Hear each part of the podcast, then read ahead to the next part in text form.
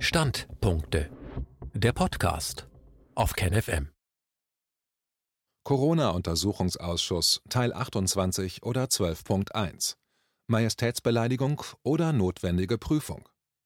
Ein Standpunkt von Jochen Mitschka. In der Corona-Ausschusssitzung Nummer 12 von August 2020 wird das Thema Fehlanreize im System, die Rolle der Medien 2 diskutiert. Hier der erste Teil der Zusammenfassung. Hermann Plopper Erster Interviewpartner war Hermann Plopper, der sich mit politischen Strukturen und Organisationen beschäftigt, speziell mit transatlantischen Hegemonialstrukturen.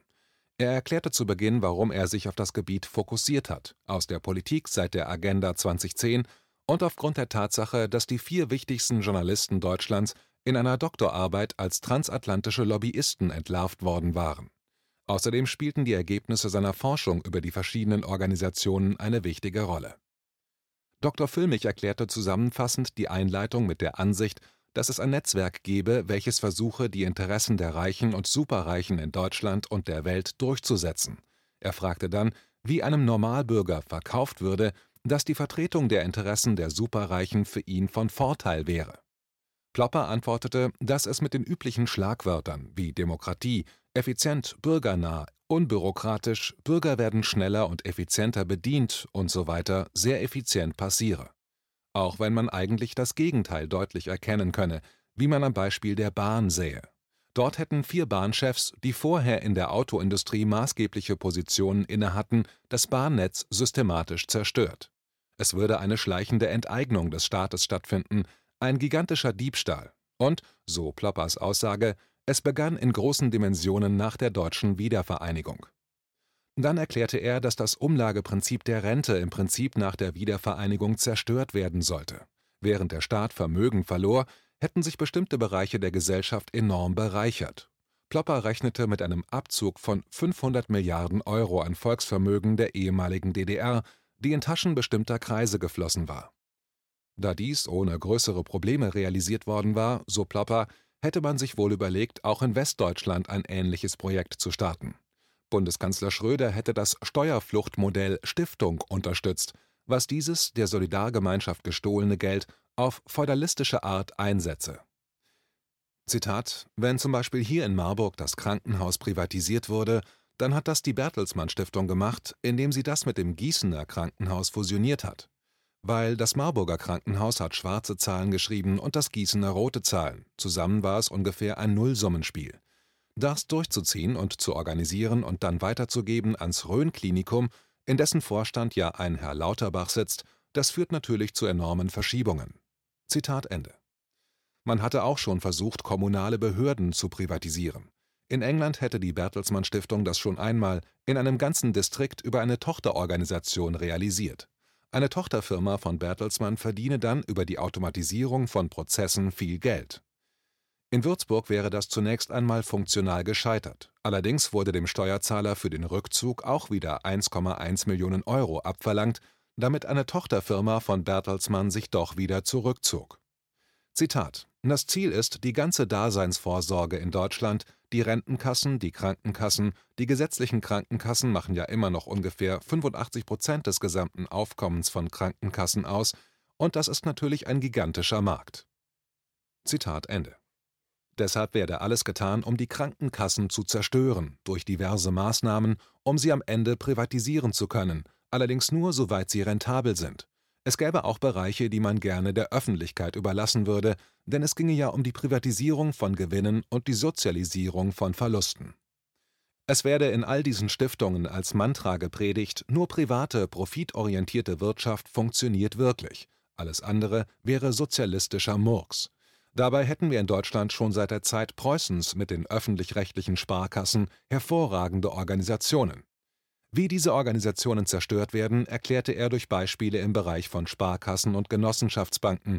Das geschehe sowohl von innen durch Führungskräfte, die sich der Privatisierung zugeneigt fühlen, als auch politisch, wie man an den Basel-III-Vorschriften, die auch für die Genossenschaftsbanken gelten, erkennen könne. Dr. Füllmich warf ein, dass ein Corona-Zeuge in anderem Zusammenhang von kriminellen Vereinigungen gesprochen hätte, die mit der Politik zusammenarbeiten würden. Und er empfand die Aussage von Hermann Plopper in ähnlicher Weise. insbesondere was die Aussagen zur Wiedervereinigung betraf. Er hätte sich immer gewundert, dass keine Regierung gut ausgebildete Wirtschaftsstaatsanwälte auf diese Verträge angesetzt hatte, obwohl sie offenbar klar ersichtlich wären. Er fragte dann, ob diese Thesen, die ja der Ausplünderung des Staates und der Bürger dienen, mit der oberflächlichen Argumentation in der Öffentlichkeit vertreten würden, das ist doch für euch alle gut, dass die Bürokratie hier beseitigt wird, oder ob es noch mehr Argumente gäbe. Plopper stimmte zu, dass dies im Wesentlichen das Hauptargument wäre. Hinsichtlich der Kriminalisierung ergänzte er, dass die Richter meistens von Politikern ausgesucht und eingesetzt werden. Was passiere, wenn Beamte doch einmal aktiv werden, erklärte er am Beispiel von Finanzbeamten in Hessen. Diese hätte man, Zitat, nach dem Beate-Bahner-Modell, Zitat Ende, versucht, für verrückt erklären zu lassen. Solange es keine Gewaltenteilung gäbe, werde es so weitergehen. Wenig beachtet würde auch, dass es ein Clearing-System gäbe, in dem alle Vermögenswerte zentral erfasst werden. Dort würden alle Werte, auch wenn sie aus verbrecherischen Taten resultierten, sauber notiert. Sie würden dort in Zahlcodes heruntergebrochen, anonymisiert, sodass die Mitarbeiter der Clearingstelle nicht wissen, was sich hinter den Zahlen verberge. So wäre es möglich geworden, über die Steueroasen unter anderem dieses kriminelle Geld schnell zu waschen. Zitat so kommt es auch, dass wir hier keinen rhetorischen, sondern ganz realen Vormarsch des organisierten Verbrechens haben. Zitat Ende. Er verwies dann auf verschiedene Veröffentlichungen, die das nachwiesen. Das werde achselzuckend hingenommen, würde aber einen immer größeren Einfluss auf die Politik ausmachen. Als Beispiel über den Einfluss dieses Geldes, das über die Clearingstellen kontrolliert würde, führte er die Befreiung der Geiseln aus iranischer Haft an. Als Jimmy Carter wiedergewählt werden wollte, hatte er den iranischen Entführern ein Lösegeld zugesagt, wenn sie die Botschaftsgeiseln freilassen würden. Jedoch hätten die Republikaner, welche mit Ronald Reagan als Präsidenten die Marktradikalität voranbringen wollten, indirekt über die Clearingstelle einen höheren Betrag angeboten, wenn die Geiseln erst nach der Wahl freigelassen werden. Was dann dazu führte, dass die Geiseln nicht während der Amtszeit von Carter, sondern Minuten nach der Amtseinführung von Reagan freigelassen wurden. Erst durch Whistleblower wäre das später dokumentiert worden. Dr. Füllmich fragte weiter, warum Menschen, die superreich wären, noch reicher werden wollten und warum andere als Vasallen, die auch nicht arm sind und manchmal intelligent wären, dabei mitspielen. Innerhalb der Geschichte der transatlantischen Infiltration wäre eine Menge passiert, antwortete Plopper. Zu Beginn wären es zum Teil Migranten gewesen, die vor den Nazis geflüchtet waren. Und es gab durchaus wichtige Persönlichkeiten, die zum Beispiel Abneigung gegen eine Kulturlosigkeit von Amerikanern hatten, aber auch Deutschland nicht sonderlich schätzten. Aber sie hätten dem Glauben nachgehangen, dass der Feind meines Feindes mein Freund sein müsse. Und viele hatten im Kommunismus die größte Bedrohung gesehen. Dann begann man aber ganz früh, schon an Schulen, mit der Indoktrination von aussichtsreichen zukünftigen Führungskräften. Er berichtete dann über solche Programme, die Stipendien vergeben, Schließlich werde die Karriere unweigerlich beschleunigt, es entstehe eine gegenseitige loyale Unterstützung. Das hätte dazu geführt, dass jetzt bei den transatlantischen Netzwerken Leute schon als 15-Jährige gescoutet werden, in der Welt herumreisen und mit netten Leuten aus allen möglichen Ländern Kontakte pflegen. Dann würden die Talentiertesten systematisch auf Führungspositionen gehievt. Früher, so Plopper, hätte es in der Politik noch wirkliche Überzeugungstäter gegeben, wie zum Beispiel Herbert Wehner, der den größten Teil seiner Abgeordnetengehälter für bedürftige Familien gespendet hatte. Heutzutage gelte das Beispiel von Philipp Rösler, der eine Zeit FDP-Chef war. Zitat: Wenn ich 40 bin, steige ich aus der Politik aus und werde Geld verdienen. Zitat Ende. Dann erklärte er Beispiele von Wechseln aus der Politik in die Wirtschaft. Heute wären die meisten Politiker mittelmäßig begabt, aber entschlossen, viel zu verdienen. Und in der Corona-Krise könne man erkennen, wie weit der Schutz der persönlichen Interessen der Politiker gehen würde, von denen keiner wage, auszuscheren. Dr. Füllmich warf ein, dass er den Eindruck habe, dass man in den USA einen Schritt weiter wäre als in Deutschland, indem es dort eine politisch sehr starke Gegenbewegung gäbe, die sich gegen die übermäßige Macht der Konzerne wende. Er fragte dann, ob es nicht bald in Deutschland auch ähnlich prominente Kritiker in der Politik geben könnte. Plopper relativierte den Eindruck des Optimismus und erklärte die zwei Strömungen in den USA, welche um Einfluss ringen. Die Jefferson-Strömung fordere so wenig Staat wie möglich, und in der Provinz der USA gäbe es eine Grundstimmung, dass Washington weit weg wäre und man sich nicht drum kümmere, was die sagen. Aber, so meinte er, in Deutschland könne es eventuell gerade jetzt Politiker geben, die sich entwickelten, die aus den Reihen des demokratischen Widerstands entstehen, welche eine Gegenbewegung konkretisieren könnten. Auf die Dauer würde man erkennen, ob von diesen das Gemeinwohl oder die persönliche Profilierung in den Vordergrund gestellt werden würde. Plopper stellte fest, dass derzeit ein Klärungsprozess in der Demokratiebewegung stattfinden würde, welcher aufzeige, ob eine Bewegung bereits durch das Establishment eingerahmt wurde oder ob sie noch eine Graswurzelbewegung ist.